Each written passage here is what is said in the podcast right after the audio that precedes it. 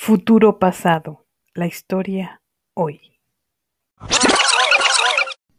Bienvenidos al primer capítulo de nuestro podcast Futuro pasado, la historia hoy.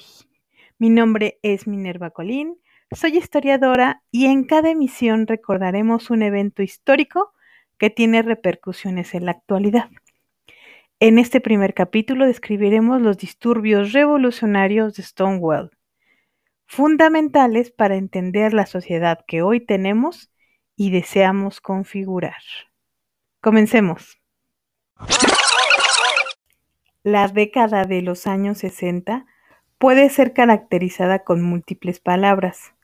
Revolucionaria, fabulosa, trágica, interesante, convulsa, comprometida, emocionante, solidaria, pero nunca indiferente, porque múltiples procesos y hechos históricos sucedieron en esa época. El primer humano en la luna, confrontaciones orales y bélicas entre el bloque socialista y el capitalista, los movimientos estudiantiles, feministas, la lucha por los derechos civiles, magnicidios, la expansión de la ola musical en inglés, el primer trasplante de corazón, el origen de Internet y los disturbios en Stonewall. Todo comenzó en la madrugada del sábado 28 de junio de 1969, cuando un grupo de policías neoyorquinos realizaron una redada en un bar-club de Greenwich Village llamado Stonewall Inn. El lugar era famoso por pertenecer a la mafia italiana, como varios de los locales de la zona, y ser un espacio de reunión y refugio de decenas, sino cientos de homosexuales y trans que sufrían la represión constante de las autoridades. Porque las relaciones entre parejas del mismo sexo estaban prohibidas y las muestras de afecto en público como tomarse de la mano o besarse, además de ser censuradas socialmente, también eran ilegales. Los oficiales ingresaron al bar con una orden judicial, ordenaron el cese de la música y encendieron las luces. Amagaron a los cerca de 200 asistentes. Arrestaron a varias personas al encontrar alcohol de contrabando y por violar el estatuto de vestimenta según el género.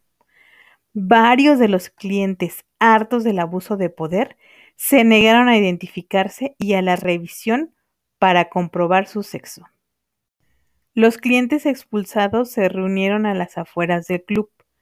Lo que era una acción policial rutinaria se transformó por el actuar agresivo de los oficiales en una verdadera revuelta popular. Se cree que el punto de inflexión sucedió cuando Stormy del Arbrí fue golpeada y con un grito alentó a la multitud a actuar.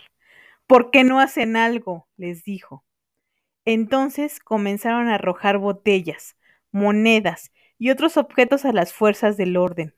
Los policías retrocedieron, se atrincheraron en el bar. La multitud rompió las ventanas, las barricadas e intentó prender fuego al edificio y volcar patrullas. Al poco tiempo arribaron al lugar bomberos y policías antidisturbios. Aunque rescataron a los atrincherados, la violencia continuó hasta las 4 de la mañana. El resultado fue decenas de participantes heridos y otros más encarcelados. El Stonewall Inn quedó parcialmente destruido.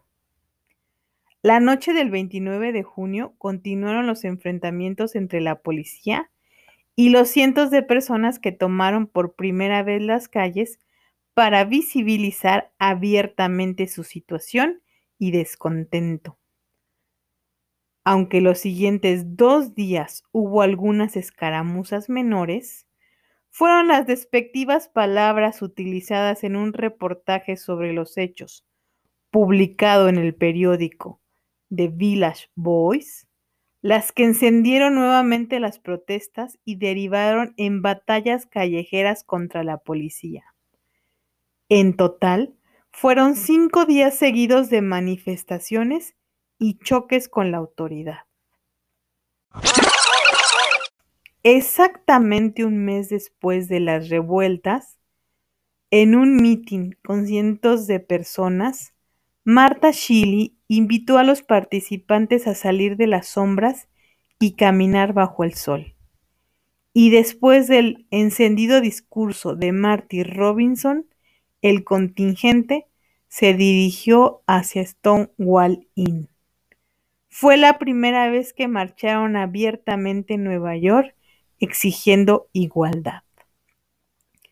Se sabe que derivado de esta revuelta se fundaron diferentes asociaciones como Gay Liberation Front o Gay Activist Alliance, empeñadas en visibilizar sus demandas. La discreción y clandestinidad se habían acabado. Un año después, el 28 de junio de 1970, conmemorando los enfrentamientos de Stonewall, se efectuó una marcha de Greenwich Village a Central Park. En los siguientes años, en otros lugares de Estados Unidos y el mundo, se organizaron diferentes marchas que derivaron en lo que hoy conocemos como la Marcha del Orgullo Gay. En México, la primera se realizó en 1978. Participaron cerca de 30 personas y fue organizada por el Frente de Liberación Homosexual. Las consignas en sus carteles decían, no hay libertad política si no hay libertad sexual, y sin libertad sexual no habrá liberación social. Gracias por acompañarnos. Nos encontramos en la siguiente emisión. Recuerda que el pasado nos permite entender nuestro presente y configurará nuestro futuro, como las revueltas de Stonewall.